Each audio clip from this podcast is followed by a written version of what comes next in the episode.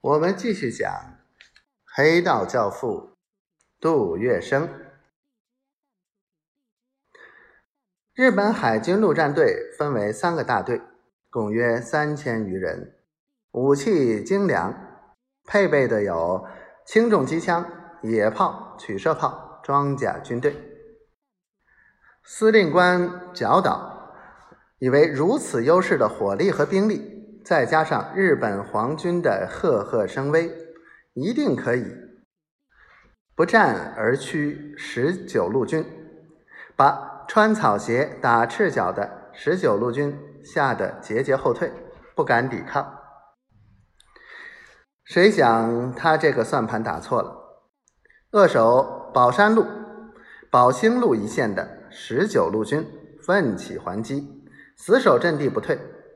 这些忠勇无比的草鞋兵，一面沉着应战，一面打电话到真如指挥所，把已经就寝的蔡廷锴喊起床来。蔡廷锴一惊而起，他清清楚了日本业已大举进攻，不假思索地下达了一道令，正与前敌指挥官的意志不谋而合。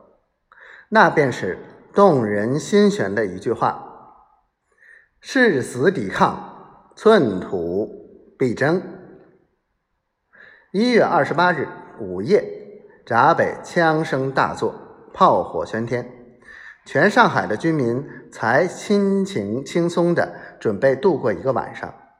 可是枪炮之声又震醒了他们的睡梦，人人惊慌失措，相顾愕然。怎么又会打起来了呢？中日大战一开始，日军丝毫占不到便宜。闸北地区街道狭窄，里弄纵横。以北四川路、六三花园和日本小学为根据地的日本海军陆战队一个师，展开攻击的初期，显然不甚得力。日军的重武器在巷战中无法发挥威力。当他们的装甲车如庞然巨物冲到宝兴路时，十九路的弟兄置生死于度外。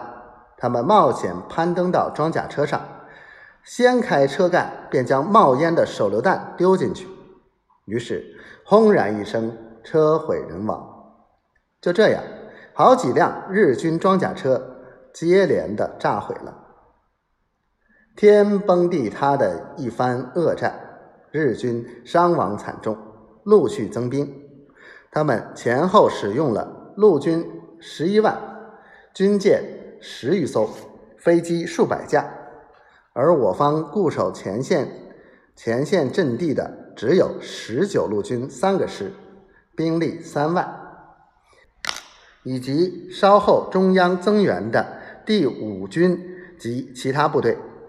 以漏旧武器、劣势火力顽强抵抗，他的总兵力始终不到八万人，居然能扼守防线，誓死不退，达一个月之久。